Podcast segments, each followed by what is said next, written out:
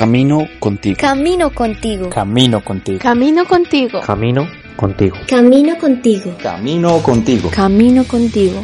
Dios vive por Josué Suaste, misionero del Espíritu Santo. Hola a todos, ¿qué tal? Soy Mamel Serrano y estoy encantada de estar con todos vosotros en una nueva entrega de este podcast que se llama Camino contigo.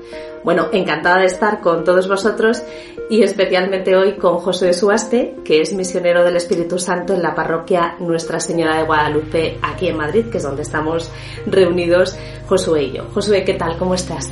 Hola Mamen, ¿qué tal? Pues bien, aquí ya después de, de un año de, de, ese tiempo de pandemia, pero que se va también como mezclando con nuestros momentos de fe, ahora en un tiempo de Pascua, me siento en paz, me siento contento y, y agradecido. Ay, qué alegría. Y además, qué bonito que digas eso, porque mucha gente no ve la luz en estos tiempos y hay que sentirse agradecido siempre, ¿no? Porque la dificultad Dios está también de forma muy, muy especial. Bueno, pues si te parece, eh, vamos, a, vamos al tema. La cápsula de hoy lleva por título Dios vive. Yo creo que no hay mayor certeza y alegría que esa, ¿no? En tiempos como estos, ¿cómo lo ves? Pues me encanta, me encanta el, la cápsula. Yo creo que ahora que decías, mucha gente vive oscuridad, desde mi, mi experiencia, desde mi espiritualidad de la cruz, pues también ha sido eso, ¿no? Yo creo que para mí el, el decir que Dios vive se vuelve casi un, un, gesto un poco reivindicativo de la vida, ¿no? En medio de esta pandemia. Muy bien, pues vamos a adentrarnos ya en el, en el tema principal. Eh, estamos iniciando la Pascua, estamos iniciando el camino. Pero ¿qué es la Pascua, Josué? La Pascua. La Pascua es, es el punto central de la fe yo creo que es donde damos el, el salto, donde, donde cambiamos la lógica de este Jesús tan amoroso, este modelo de ser humano, este que caminó en Galilea, es el abrazo del Padre. La Pascua para mí, y yo creo que para la iglesia, es un gesto de creatividad de Dios. Es el Dios Padre que a través del Espíritu nos dice, es que no, es que eso que estás viviendo no se puede quedar en muerte.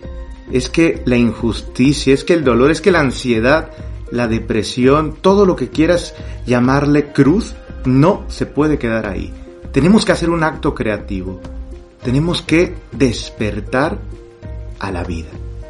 Qué bonito. Despertar a la vida.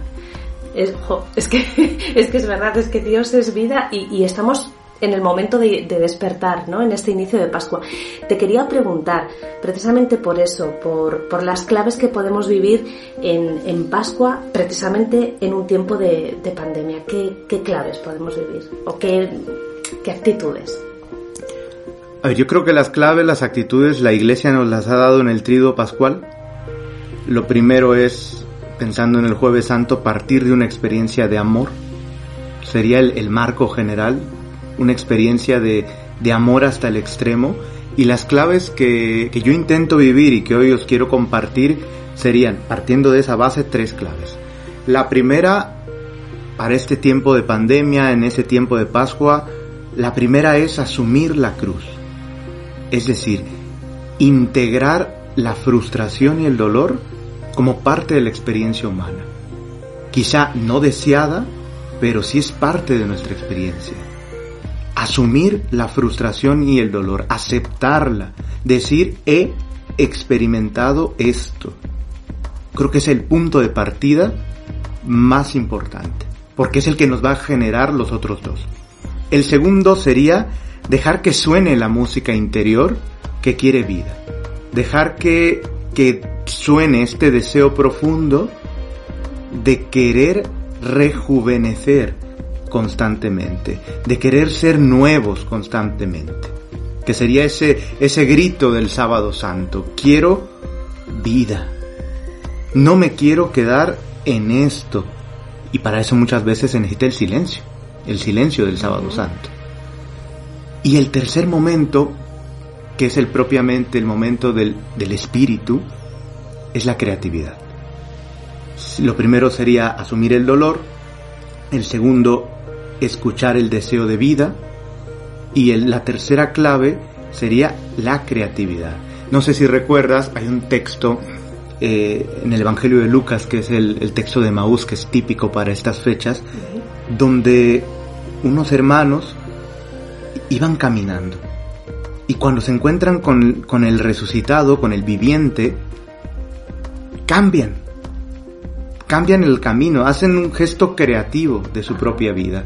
Y parece que regresan a la misma realidad de dolor, pero no regresan iguales, regresan creativos, regresan distintos. O sea, es que no va a cambiar, es que vas a estar en tu casa, es que la pandemia no se va para Pentecostés, igual y siga. Va a estar ahí.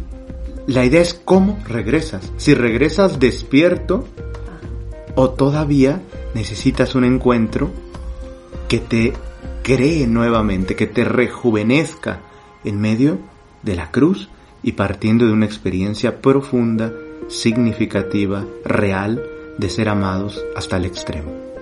Bueno, así que podríamos fijarnos en esos discípulos de Maus, ¿no? Es una clave, una clave importante. Bueno, tenemos la enorme suerte de saber que, que Dios vive y que nos acompaña siempre y tenemos que dejarnos en esta Pascua y en este tiempo de pandemia acompañar por Dios en este camino. ¿Cómo te gustaría terminar este, este podcast, esta píldora? Pues viendo al Espíritu, pidiéndole al Espíritu que, que es fuente de toda purificación, que nos purifique, que nos, que nos llene de vida, que nos ayude a integrar amor, dolor, frustración con creatividad, que nos haga resucitados, que podamos decir, como dice un himno antiguo, resucitó de veras mi amor y mi esperanza. Resucitó de veras mi amor y mi esperanza.